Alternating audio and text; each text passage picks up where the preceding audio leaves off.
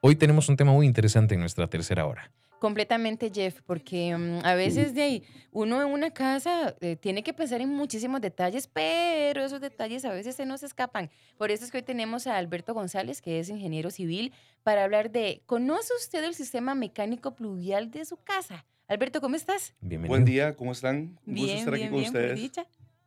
Arranquemos de una buena vez, Alberto, con, con este tema para sacarle provecho al tiempo. ¿Qué es un sistema mecánico pluvial?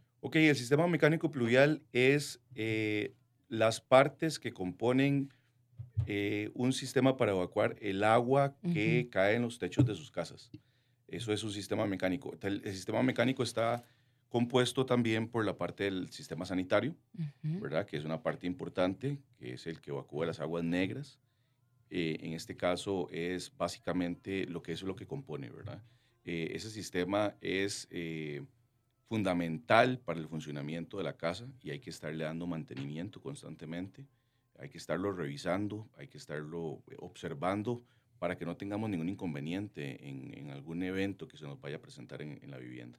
Ok, Alberto, ¿y cuáles son esos componentes mm, que están incluidos en este sistema mecánico pluvial? Ok, en, en el caso, podemos verlo de dos maneras. En el caso del sistema pluvial como tal, eh, es el el- los techos, las Ujú. láminas del, del techo, los botaaguas, las cumbreras, eh, las canoas, los bajantes y la tubería que componen evacuar esa, esa agua pluvial o el agua que cae de lluvia hacia, hacia la calle, ¿verdad? Y no tengamos problema. En el caso del sistema mecánico sanitario, eh, si tenemos, si- vamos a ver, si tenemos eh, red de alcantarillado sanitario, como en algunos lugares hay red de alcantarillado sanitario, sería las cajas de registro, ceniceros, eh, trampas de grasa, que son muy importantes, y este y la, la tubería, ¿verdad? Como tal. Y en el caso de tanques sépticos, el tanque séptico, eh, trampas de grasa igual, tuberías de registro y tuberías hacia el- los drenajes. Alberto, ¿cómo debemos nosotros prepararnos para la estación lluviosa en los sistemas, verdad, de nuestras viviendas? Porque estamos en abril, pero ya casi empieza el agua. Correcto, correcto. Bueno, lo primero es eh, hacer una revisión minuciosa de- del estado del techo. Ujú. Si hay que pintarlo, si no hay que pintarlo, si tenemos que tapar goteras. O sea, hasta- tal vez dejamos alguna gotera que nos quedó en- De la temporada pasada. de la temporada pasada y la tenemos identificada dónde está. Entonces, eh, sellar esas goteras para que no tengamos problemas en, en los cielos ni con sistemas eléctricos, que también es parte de, Ujú. y revisar las canoas que no tengan obstrucciones. Probablemente eh, con los vientos de diciembre, enero, eh, se arrastran hojas hacia los, hacia los sistemas de, de- de evacuación pluvial. Ujú. Entonces, pegarles una revisión, eh, quitar todas las obstrucciones que hayan en los bajantes, en las canoas, y, y para que no tengamos un problema, porque se pueden generar caos Ay, sí. en las casas por, por esas obstrucciones que, se- que podamos tener ahí. Entonces, es importantísimo limpiarlo, darle por lo menos una, una revisión dos veces al año, que es cuando termina el periodo de lluvias y cuando, cuando va a iniciar el periodo de lluvias, más o menos. En términos eh, que, que ahora mencionabas de, de- de- de mantenimiento, por ejemplo, un techo cada cuánto en general debe recibir como el mantenimiento de pintura, todos estas, estos detallitos. Eso es variable de, porque nosotros tenemos eh, climas o microclimas muy, muy agresivos, ¿verdad? Entonces, porque vos puedes estar en Limón y, y el deterioro de un techo en Limón es diferente aquí al Valle Central, por salinidad o en las costas. Entonces hay que estarlo revisando, puede ser muy variable. Eh, sí es bueno que el techo esté pintado, que tenga anticorrosivos para que nos evitemos eso, aunque las láminas de zinc son, eh, eh, tienen una protección, Ujú. ¿verdad? Pero sí es bueno que los estemos revisando y estarle dando mantenimiento una o dos veces al año, no pintado, pero sí revisado. Y hay pinturas que te duran hasta 5, 6, 7 años, Ujú. dependiendo de lo que uses. O sea que siempre entonces, que también a veces nos pasa, ¿verdad? No supervisamos, hay que pellizcarse con esos detalles. Correcto, hay que estar encima de, o sea, y es una parte de la casa que es importante, que hay que darle mantenimiento. Algo que estuvimos hablando ahora, eh, fuera del micro, ¿vos nos podrías hablar un poquito de las canoas internas? ¿Qué cuidados hay que tener con ellas? ¿Por qué no se recomienda? Sea honesto, por favor. Ese es un tema recurrente en, en las casas. Es un problema. Es, es un inconveniente, no lo veamos como un problema, es un inconveniente. que tenemos que estar revisándolo constantemente. Cuando sabemos que tenemos una canoa interna en una casa, hay que estarlo revisando siempre. O sea, no podemos dejar y no podemos dudar en estarlo revisando o que nos dé pereza mandarlo a revisar o revisarlo nosotros. ¿Por qué? Porque cuando entra el periodo de lluvias, si la canoa interna tiene una obstrucción, puede generar un caos dentro de la casa. Inundaciones, eh, echa a perder muebles, pisos de madera los puede eh, destrozar. Se dañan. Muchísimo. Las camas, colchones, etc. Entonces, el tema de las canoas internas es, es un tema eh, de cuidado. Hay que estarlo revisando. Eh, es, parte de, y si sabemos que está ahí, es generar esa, ese control continuo en esa canoa interna. Sí, ah, y nos mencionabas también otro de los grandes problemas que es cuando tapamos drenajes y tanques sépticos. Eh, otra, otra situación eh, muy dada. Muy recurrente. Eh, muy, muy, mucho, muy recurrente. Esa situación es cuando hacen ampliaciones y ya no tienen dónde construir. Y dice, vamos a construir en, encima del tanque séptico y encima de los drenajes. Entonces tapamos los drenajes, tapamos el tanque séptico y, cuando ya hay algún problema, tenemos que despedazar todo otra vez para poder reparar el tanque séptico o el drenaje y va a salir más caro el caldo que los huevos en ese caso. claro. Bueno, entonces para que lo tomen en cuenta. Alberto, ¿en qué momento debemos evaluar los sistemas de nuestras viviendas? ¿En qué momento hay que hacerles como, como un RITEVE, una revisión ahí básica, sentarnos y ir parte por parte? Yo pensaría que es en el cambio de cada estación, del paso de la estación seca a la estación lluviosa y viceversa. En esos momentos son los que debemos evaluar. Eh, obviamente que si tenemos que hacer alguna eh, mejora o algún cambio o, arreglar algo, eh, si es previsorio para en esos periodos, pero si ya es correctivo, ¿verdad? Y no nos queda más que hacerlo en el momento y corregirlo cuando lo debemos hacer. Pero lo, lo, más, lo, lo, más conveniente es, si tenemos una, un proceso de revisión, tenemos un plan de revisión de nuestra casa, eh, podemos visualizar y podemos programar esa obra que tenemos que hacer para, para corregir o para mejorar el, el sistema que tenemos. Alberto, ahora que estuvimos hablando un poquito del tanque séptico también, eh, vos como especialista, ¿cuál es tu recomendación de cada cuánto se tiene que limpiar? Eh, eso depende. Depende muchísimo de, la familia que esté dentro de la vivienda, ¿verdad? Lo recomendable es, o cuando nosotros diseñamos un tanque séptico, es que se genere eh, cada dos, tres años, se una limpieza del tanque séptico.